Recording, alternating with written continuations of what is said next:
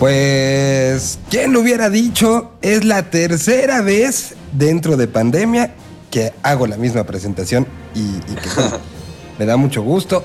Eso habla de lo, largo que ha sido esto, pero eso habla también de lo, prolífico que ha sido. Tenemos el día de hoy una vez más y me da siempre, siempre gusto platicar con él. Ahora ha sido mucho la distancia, pero, pero también la pandemia ha hecho que Normalmente eran este, un par de pláticas en el año. Hoy, pues en este periodo llevamos la tercera.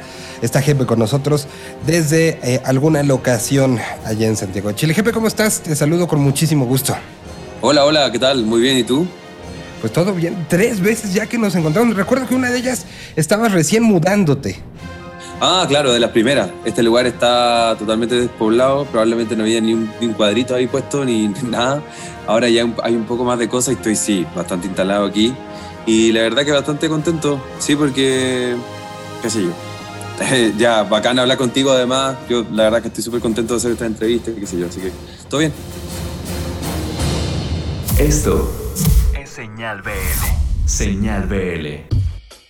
Pues eh, ya, ni hablar de la pandemia, ya ni hablar del momento, pero, pero sí hablar un poco a lo mejor de, una palabra que el 2021 ha, tenido eh, a, bien ponernos en la cara, que es la salud mental, ¿no? O sea, Exacto. E, e, e, esa situación que, de una u otra manera todo mundo se hace, se, hace como que no, pero todos hemos sufrido momentos, todos hemos tenido episodios de ansiedad y un creador, como el caso tuyo, eh, no, no nada más la tiene en el, sentido del tradicional, sino hay muchas cosas que la pueden generar, como tener un disco listo, que una agenda llena de viajes se hubiera caído a la basura.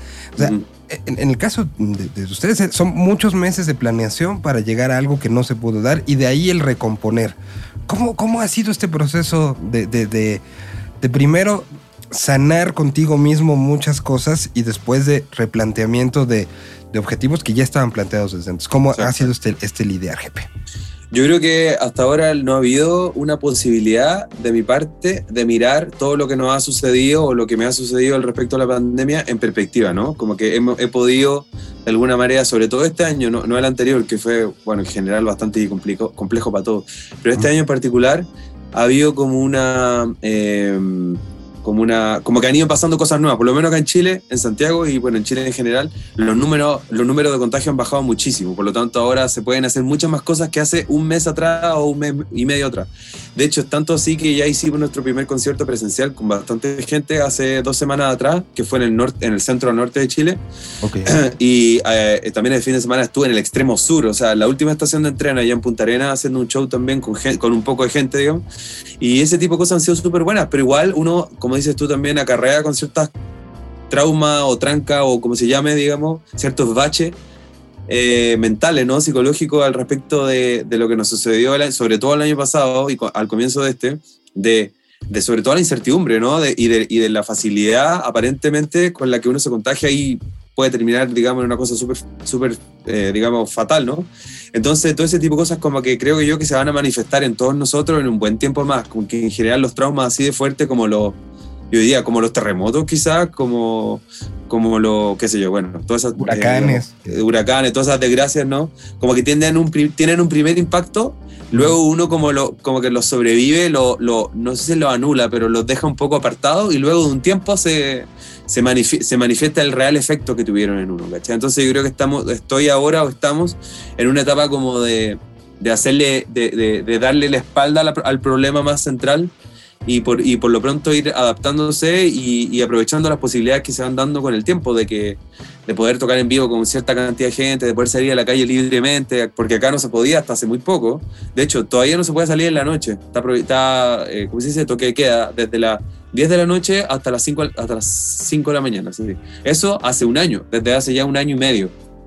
Entonces, eh, claro, estamos con esa cosa, ¿no? Como de, como de, como que se pueden hacer muchas cosas, pero al mismo tiempo no, muchas otras no, de las cuales estamos, de las cuales aparentemente estábamos acostumbrados a hacer antes, ¿cachai? Entonces es bien particular eso. Pero por lo pronto viviendo el día o viviendo a corto plazo, de acuerdo a las cosas que se habían pudiendo hacer. Bueno, eh, eh, ese brinco y ese cambio un poco de, de no poder hacer nada a poder, por ejemplo, ya hacer estos shows. ¿Cómo, cómo te sentiste en esos primeros shows? Porque, porque al final hemos visto imágenes y, y he hablado, curiosamente, con, con Chile bastante al respecto. Este, alguien que conoce, un amigo en común, Andrés Barnaba, platicaba con él hace unas semanas porque él estuvo en Chicago, en el Lollapalooza, este que, que volvió a abrir la puerta al mundo, ¿no? Y él trabajando para Lollapalooza Chile, fue y, hizo una observación y hicimos una plática muy, muy concienzuda de todo lo que había pasado y sobre todo de la sensación, ¿no? Nos enseñaron durante un tiempo de mucha gente igual a peligro. Eh, Entonces, eh, hoy, hoy esos reencuentros, hay gente que, que, veía las fotografías justamente de Palusa y decía, no, yo no me meto ahí, pero va a pasar mucho tiempo para que vuelva a pasar eso. Pero al final la vida tiene que retomar el cambio. Y, este, pues para ustedes que se suben a una tarima y, se enfrentan a 100, 200, 300, 1000, 1500 y para arriba, pues es, es también una, una situación de a lo mejor hay músicos o gente que no lo quiere hacer, pero sabe que lo tiene que hacer. En tu caso, ¿cómo, cómo fue estos primeros dos shows en los que me platicabas? Ese momento de, aquí estamos, me encanta hacer esto, es lo que hago, ellos lo necesitan, yo lo necesito, pues pensamos miedos. ¿Cómo, fue ese, ese momento? Es, tal cual, es como hay una, hay una, sobre todo en la primera, el primer concierto que fue, además sucedió que aquí para tocar, para tocar en vivo, te están pidiendo necesariamente que tú estés vacunado con las dos dosis para poder tocar. Entonces, y, y, al, al, digamos, al presentarle esa, eh, digamos, esa necesidad a, a, la gente que toca conmigo, la mitad se había vacunado y la otra mitad no, porque no habían querido. O se la había olvidado, que sí, porque acá todo Chile ya, ya, se puede, ya pudo haber vacunado, si es que lo hubiesen querido, ya todo el mundo podría estar vacunado. Entonces, la mitad de mi equipo quedó fuera, ¿cachai? Entonces fue muy raro eso porque tuve que buscar gente que, bueno, por supuesto que estuviese vacunada y que, se pudiera aprender veintitantas canciones en dos semanas. Eh, bueno, felizmente encontré unas personas y lo hicimos. Entonces fue como todo muy... Había una cuota de tristeza también, porque ¿cómo te pueden obligar a, vacunarte también? O sea, hay una cosa ahí que tiene que ver con la voluntad. Yo por mí que se vacunen todos, pero si uno no quiere porque, qué sé yo, tiene alguna idea, digamos, al respecto de... Bueno, de hecho hay uno que no se puede vacunar porque tiene una alergia muy fuerte a, no me acuerdo qué cosa, pero, pero uno que efectivamente no se puede, el bajista no se puede, no se puede vacunar.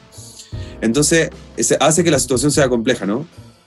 Yo por mí, por supuesto, que se vacunen todo y, y, que, y que para salir luego de esto, ¿no? Y para que nadie se contagie nada, eh, nada y tenga consecuencias fatales. Bueno, el asunto es que ese primer encuentro que fue así como súper frágil, por llamarlo de alguna manera, con la gente, es decir, mira, me pasó esto, yo transparenté eso, dije, chuta, la mitad de mi equipo no se vacunó, lamentablemente, pero ahora los que, los que pueden hacerlo lo están haciendo, así que este es mi equipo, estoy muy feliz de estar con ustedes, la gente también estaba muy contenta, pero al mismo tiempo como que estaba como, ¿cachai? Como cada uno en su, en su cuadrículo, en, una cuadrícula, y habían creo que mil personas y en un espacio abierto en, en el norte, cerca del mar. Y, claro, todo el mundo partió como ahí, moviéndose en las sillitas. Pero la última, en las últimas dos canciones, que eran un poco más movidas, yo dije, oye, bueno, eh, imaginemos que estamos en una, pecera, en una pecera virtual. Entonces vamos a, si párense, bailen todo, ya, pero muévanse dentro de, lo, de, lo, que ustedes, digamos, de, de, su cuadradito. Y fue muy lindo porque habían puros como pescaditos saltando en el agua, así como era muy bonito eso, fue como la pesca milagrosa cuando, o sea, no, esa que tú tienes que pegarle con un mazo y que se asoma el pescadito, es como ese rollo, ¿cachai? Como que salían de los, de los cubículos, era muy lindo. Y fue muy bonito energéticamente hablando y, en términos del show también estuvo súper bacán, el reencuentro, el tocar con otro volumen, porque los online siempre tienen, por mucho que haya una, una producción atrás de amplificador, retorno y todo, falta como lo que sale hacia afuera, como ese aire con, con sonido, ¿no? Y eso fue súper bonito ese reencuentro y bien, uno tiene esa cosa que se llama la síndrome de la cabaña, se dice, que es cuando está ahí, como, como que te permiten salir de tu encierro, pero no quieres salir porque estás acostumbrado. Como que eso de alguna manera teníamos todos eh, hasta cierto punto, ¿no? Como de chuta, a ver, no parece que no me gusta esto, no, obvio que me gusta, pues si es lo que yo hago, ¿cachai? Es como, eh, muy interesante el fenómeno, sí. Y, y, bueno, se da esto y de una otra manera, pues no, no había podido eh, haber conciertos donde midieras la reacción de las canciones de Ulises, ¿no? O sea, también, también esa parte, una, parte de contención de un disco que se hizo en condiciones particulares, que si mal no recuerdo fue como de las primeras pláticas en pandemia que tuvimos, ¿no? Este, justo, justo hablando de, del proceso de Ulises y de la ida a Buenos Aires y que por fin pues estás empezando a poder medir esto, defender las canciones en el escenario, algo que te Exacto. gusta mucho hacer a ti. Exacto. Sí, yo para mí las canciones son en vivo, o sea, tienen una segunda vida, una tercera vida en, en, vivo.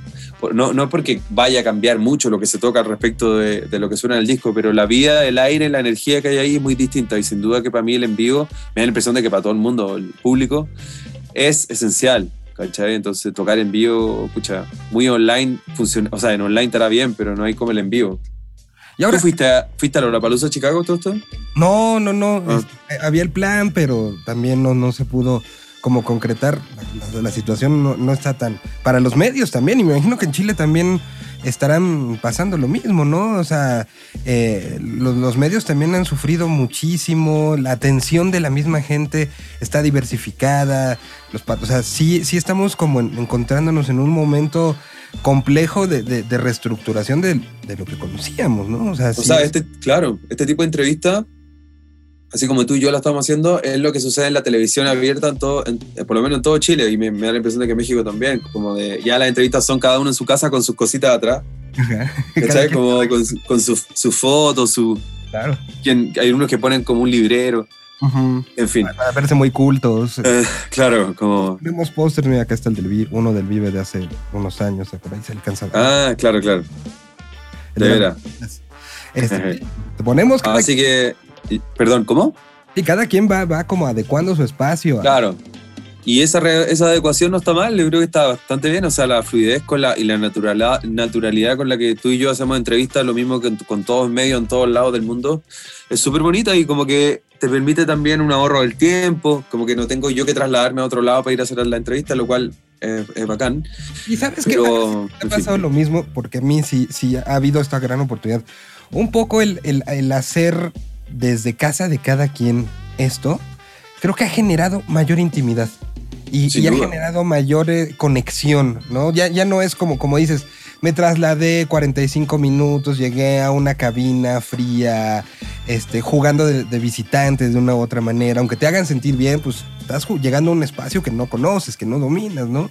Y aquí Claro. he podido dar pláticas abiertas, intensas, esta necesidad de, de- de comunicación que nos ha dado la pandemia, pues ha- que siento yo que ha abierto otros canales de, de conexión.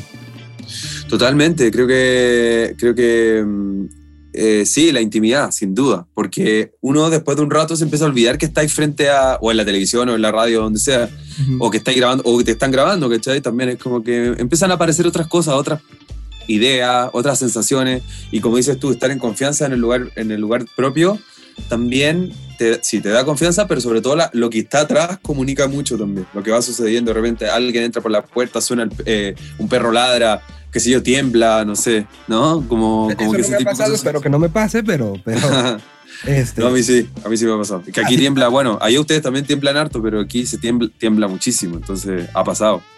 De hecho, hubo una situación muy divertida hace un tiempo atrás, el año pasado, que, te- que, perdón, que dieron una, alarma de tsunami falsa a todo Chile. Entonces toda la playa. Se, se vino arrancando y no, la- esa ola nunca iba a ser y al mismo tiempo se puso a temblar fuerte. Fue una cosa muy rara que sucedió y que fue como un error. Eh, oye, fue muy, fue muy particular y cada uno estaba, no sé, pues, haciendo lo propio. Yo estaba haciendo como una entrevista y fue como que, a ver, espérate, tsunami ya, me- me- por lo menos aquí donde estoy yo, el mar está a 200 kilómetros, pero está temblando, chuta, ¿qué hacemos? No, sigamos ya. ¿Cachai? Fue súper interesante eso. Acá pasó con un- una este, alerta sísmica fallida, pero, pero que, y que después se convirtió el día siguiente, creo, en un par de días pasó, que sí tembló, entonces la gente ya no sabía si es, no es, y sobre todo la situación, no sé allá, allá si en esta situación pasó, pero era, salimos, ay, pero la mascarilla, me regreso. Claro, las bocas, claro. me sal-". O sea, sí, sí la, la- la cantidad de información en, en- en cuestión de, de la, la autoprotección se, se- se ha convertido en algo no tan fácil. Creo que mm, a las siguientes generaciones contarles muchas de las tensiones en las que se vivieron en Mm. estos meses no lo van a creer, ¿no? Totalmente, totalmente. Eh, pero claro, claro, qué divertido eso, claro. Te toca salir a, a- a bajar por un temblor y tenés que ponerte la mascarilla, que ponerte los guantes, que ponerte el cuestión, no sé. Así, sí, no, Sí, po. no, no, qué, qué complejo. Para la mejor tomárselo para la risa un rato, ¿no? sí. Bueno, eh, eh, y hablando ya de, esta, de estos primeros momentos, una una cosa es la retroalimentación que te dan las redes sociales, ¿no? La salida de, justamente del disco, este, Ulisse generó buenos números y uno se mete al, disco, puede ver, los números, pero ya el empezarlas a sentir en vivo, ¿cuáles te han sorprendido de las que has tocado en estos, pues poquitos shows, dos shows, pero ¿qué te ha sorprendido? Eh, yo, a ver. Eh, sí, hay, sobre todo las que son tranquilitas, como que en general uno cree que bueno, los shows que hago yo siempre tienen una parte más tranquilona, ¿no? Más acústica y como bien de escuchar en silencio y otra parte más eufórica de baile, etc. Pero la parte de escuchar y muy piola, así, muy eh, como chiquitito, por ejemplo, canciones como Timidez, Tu pena es mi pena, o una versión de Confía que estamos haciendo que es como súper como chiquitita, así, con contenida más bien, han funcionado súper bien. La gente como que, claro, quiere bailar, euforia y todo eso, pero también quiere como que las cosas estén pasando así de una manera delicada y, profunda, de alguna manera, ¿cachai? Eso ha sido, ha sido súper interesante. Ahora que toqué en, en, Punta Arenas, que te digo, el extremo sur del mundo, así, hay vientos de 140 kilómetros por hora, hay nieva todos los días, no sé, ¿cachai? Como cosas así. Y toqué estas canciones en un teatro y fue muy bonito, la gente escuchaba así que ahí. Fue muy bonito, muy bonito. y, y creo que también vino como una y, te lo pregunto porque seguramente lo estarás viviendo en los próximos días, como un, un cambio, eh, he hablado como de la revalorización de la relación del ser humano con la música. ¿no? Esta, esta revalorización de nos salvó, no pude haber sobrevivido a la pandemia sin ella, pero, pero creo que en el en vivo también va a cambiar. Eso, esto que mencionas de poner atención a los detalles, sabíamos antes y era una de las cosas que, pues todos hicimos, pero también muchos nos quejamos y era complicado que llegaras a un show chiquito, mediano, grande, del tamaño que y siempre había el área donde estaban platicando, donde ciertas canciones generaban el... Ahora, me imagino que, tenemos tantas ganas de ver música en vivo que queremos oír hasta, hasta el este, triángulo, cómo le hace tin, ¿no? O sea, tenemos ganas de, de, eso, y creo que puede ser muy bueno para la música. Totalmente, hay una manera nueva de escuchar, probablemente, pero yo no sé si va a tender hacia el eufórico, así como al baile desenfrenado y loco, así como de, o el, cabeceo, no sé. Eh, o, la otra cosa más introspectiva. Probablemente, la, probablemente sea por las dos cosas, pero, pero es interesante, claro, como sobre todo el primer concierto que hice, que la gente está realmente así como, oh, no te creo que, estoy, que esto está pasando, que hay un concierto, yo vine, tengo todos mis permisos acá para, para, entrar al concierto, esta persona está cantando, esa canción que me gusta, yo estoy aquí, esto está pasando aquí y ahora, y acá hay aire solamente, no hay pantalla entre medio, eso es una sensación bien especial. Pero yo creo que de aquí a unos meses más, se si es que todo sigue, digamos, empiezan, siguen sucediendo, los conciertos, la gente como que va a volver a lo de antes y también uno es un animal, animal de costumbre y de memoria. O sea, si, si lo que era un concierto no creo que vaya a variar tanto de lo que fue hace dos años atrás, ¿cachai? Quisiéramos pensar que ciertas cosas ya no van a pasar, pero... Mm. seamos románticos y optimistas, ¿no? Sí, no, o sea, este momento en el que estamos viviendo ahora, este año, que es como el año de bisagra, bisagra desde, lo, desde el desastre del año pasado y, lo de ahora, es como de esa readecuación o reencantamiento con las cosas, como no, te creo que tenía esto y, ahora lo estoy volviendo a tener, de poder, qué sé yo, ver eh, música en vivo o hacer, qué sé yo, salir al parque sin que acá la policía te, te pida el permiso, ¿cachai? Como que eso es súper lindo igual. Eh, eh, qué sé yo, da como la, la, idea de lo frágil que somos y de lo, y de lo, y de lo pasajero y de lo efímero que es todo lo humano en el mundo. En fin, no sé, ya ahí es como a ponerse más profundo, pero por ahí va la cosa. estamos llevando esta, esta plática entre el cierre del mes de agosto, la apertura del mes de septiembre, o sea, como para darnos cuenta de todo el tiempo que pasó en, en este proceso, ¿no? De repente sentimos que, o sea, sentimos que ha sido largo, pero, pero no nos damos cuenta lo largo que ha sido, ¿no? Y en esto, pues, sé que gente como tú, creativa, este, pues no podía estar como, como sin hacer. Me imagino que hay cuadernos, este, un chorro de archivos en tu compu, en tu teléfono, de, de ya una siguiente, un siguiente momento, ¿no? O sea, de una u otra manera no puedes, no, no podías quedarte, bueno, a ver cuándo puedo tocar Ulises y mientras no hago nada. ¿Qué está pasando en esto? Además, es obvio, salió, salió el fin de semana eh, esta, esta versión de la cual hablaremos ahora, pero, pero ¿qué acompañó a, la creación de este, de este cover? Me imagino que hay muchas cosas por ahí, este, como en, proceso. Sí, mira, sucede que, que a partir de un tiempo, hasta- yo, yo diría desde la pandemia en adelante, he empezado a revisar la música o acordarme de la música que escuchaba cuando niño, cuando adolescente, cuando, qué sé yo, más grande y así hasta ahora, y buscando los hitos, y por qué esas canciones se diferen, o sea, en qué se diferencian en qué, y en qué son similares o parecidas. Y, y la verdad que me, me- al mismo tiempo que hacía eso, que hacía esa escucha o esa búsqueda consciente, también con mi amigo Miguel, mi amigo Miguel Molina, que es mi- el- uno de los músicos, mi brazo derecho, por decirlo de alguna manera, o de izquierdo, porque yo soy zurdo, eh, guitarreamos, empezamos a sacar los covers, todos los covers, así de, de Daddy Yankee, Rosalía, Chayanne, Marco Antonio, eh, Solí, eh, Juan Gabriel, eh, Los Tres, eh, Cadillac, Vicente, etc. Un montón de cosas. Y las sacamos porque, bueno, básicamente teníamos tiempo, no había nada más que hacer, ¿cachai? Claro. Y de repente nos empezamos a, a- con la idea de, oye, grabemos esto. Pero grabemos esto siendo otra persona, siendo otra persona. Entonces ya, no, un corpóreo y qué sé yo. Como que nos empezamos a ima- imaginar eso, como ya un, un mono, un mono que sea imposible, ¿cachai? Como un conejo rosado gigante que apenas pueda caminar y que sea como todo complicado y, y te apuesto que no vamos a poder salir a la calle y lo vamos a grabar. Bueno, hicimos el mono, el todo, y podíamos salir a la calle, y ahí yo estoy en el metro de Santiago, ando por el centro de Santiago también, como que era gigante y apenas entraba por todos lados, fue muy divertido ese proceso.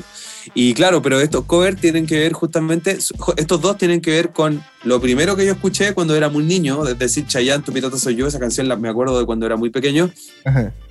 y al mismo tiempo, y, por- y en otro extremo, quiero decir, Bagdad, liturgia de la, de la Rosalía que es de hace tres años atrás, ¿cachai? Donde es como ya ahora. Entonces eso, ese nexo me parece súper interesante. Y, y también Bagdad nosotros lo, lo afrontamos como nosotros acá, o sea, ustedes dicen la música norte- norteña, ¿no? O nosotros le decimos música nortina a esa manera de tocar con bronce. Bueno, yo, nosotros hicimos esa aproximación de música nortina. Con, Nortina le dicen ustedes. Nortina, sí, con, con bronce, con caja, ¿cachai? Y, y eso, como que lo pasamos muy bien, la verdad. Fue mucha distensión y a modo de paréntesis mientras sigo acarreando las canciones nuevas que tengo ahora y las voy organizando y buscando un- buscándole un espacio y un tiempo para poder grabarlas y mostrarlas, por supuesto. Y, que de una otra manera, pues demuestra un poco también esto de la importancia que tiene la música a lo largo de la historia, ¿no? Y, y de, insisto, la palabra maldita de revalorización, porque estas canciones, esta de Chayanne, esta misma de Rosalía, son canciones que en 20 años van a seguir teniendo un, peso, ¿no? Y que nos hace pensar un poco en esta locura en la que vivíamos en marzo del año pasado, donde a lo mejor las canciones significaban algo para, y, no me refiero al, al creador, ¿no? No me refiero a, a alguien como tú, pero había tanto público como gente de la industria que significaban algo mientras generaban números y después el valor artístico, lo que importancia de la canción, lo que te dejaba la canción, eso no importaba. Importaba cuántas veces había sido escuchada, cuántas veces había sido compartida. Sí. Ya, ¿no? Y creo que la música es mucho más que eso. Y, canciones como estas, eh, esta de Chayanne, Rosalía, mencionabas ahorita este, a Marco Antonio Solís, mencionabas a Juan Gabriel. Son, son canciones que, nos van a seguir acompañando, ¿no? Como latinoamericanos, que nos dan identidad como latinoamericanos. Y ahí creo que tú ya tienes un par metidas en esas situación de- de- de- de canciones que, que han trascendido. Y la trascendencia a través de la música es algo a lo que se tiene que aspirar como creador, ¿no? Exacto, o sea, yo, creo que es súper importante, o sea, hay, quien cuenta la historia, por ejemplo, su historia personal de acuerdo a partidos de fútbol, por ejemplo, o de acuerdo que él vio, por ejemplo, con su papá cuando era niño y después lo, sigue viendo ahora con su hijo, una cosa así, ¿no? A mí me pasa eso con la música, yo me acuerdo o construyo mi historia personal en relación a la música, entonces lo primero que yo escuché cuando muy niño fue Fito Páez y Chayanne, me acuerdo esas dos cosas. Eh, luego, qué sé yo, Guns N' Roses. ¿Cachai? Luego Guns N' Guns N' Roses, qué sé yo, Sonic Youth, después no sé, bueno, uno va, y como que siempre me acuerdo de esa música y me acuerdo de la situación en la que, eh, cómo vivía, y ahí como que me acuerdo la canción, el grupo, lo que sea, y me acuerdo, ay, se ilumina mi mente y empiezo a acordarme, mira, esta, así era mi casa, así era la situación que yo estaba viviendo, así, ¿cachai? Como que, como que eso me pasa a mí. Entonces eso es lo que yo estoy queriendo hacer también con los covers y con canciones que son así importantes para las personas, por lo menos para mí o para mi generación o para mi entorno, ¿cachai? Como que son como, no sé, canciones como de Juan Luis Guerra también o de Ana Gabriel o, ay, no sé, tantas otras, son como partes de la biografía de las personas y se acuerdan de la abuelita, de la mamá, del papá, de los hijos de lo que sea. Eso es súper importante y para eso sirve la música, algo que parece ser tan efímero y como dices tú, muchas veces se relaciona casi netamente con los me gusta, con los likes, con los compartir. Bueno, hay mucha música que queda, felizmente, y, esa música que queda trasciende por algo. Porque, bueno, porque es buena, porque te hace sentido a ti, etc. Entonces yo quiero referirme a ese tipo de canciones o a ese tipo de música, a ese tipo de hitos, ¿cachai? Y eso es lo que estoy tratando de hacer con este grupo de cover que grabé y que voy a ir mostrando de acuerdo a, a lo que pasa el tiempo. Y, de una u otra manera lo, veo como muy congruente con lo que ha sido tu historia, que es celebrar la música y celebrar lo que genera la música, ¿no? Y, tal cual es este, siempre es un gusto poder seguir coincidiendo contigo en eso, en la celebración de la música, en que, en que no te quedas este, parado esperando que la ola pase, sino tratas de, afrontarla y de, sacar lo mejor posible. Y, yo espero, Jepe, que pronto, muy, muy pronto podamos decir, en un mes, Jep estará dando una gira por México y estará este, siendo muy, muy, muy esperada y, que nos podremos encontrar pronto. No, me encantaría, o sea, creo que, creo que eso no, va, no le falta tanto tiempo, felizmente, para que, para que suceda, así que yo feliz de encontrar, reencontrarnos por allá con la gente, contigo, así que eso, a cruzar los dedos para que sea pronto, hermano. Pues, Jepe, que, que sigas encontrando buenos shows en este, en este regreso. Y, pues espero que nos veamos muy pronto. Muchísimas gracias, como siempre, por el tiempo. Y espero que, la siguiente ahora sí ya sea en persona, no sea virtual, pandémica, ¿no? Exacto. Sí, pues ya, porque. No digo que. Está bueno. Claro, está bueno lo online, pero está bueno también encontrarse y ahí, qué sé yo. Eh, saludarse y escuchar y, pasar a través del mismo micrófono. Totalmente. O del misma, de la misma sala, quiero decir. Así que eso, bacán. Muchas gracias, Miguel, como siempre. Un abrazo. Un abrazo hasta allá y que todo, todo mundo en tu entorno esté bien. Bacán, igualmente. Chao. Gracias. Un idioma. Una señal. Señal BL. BL.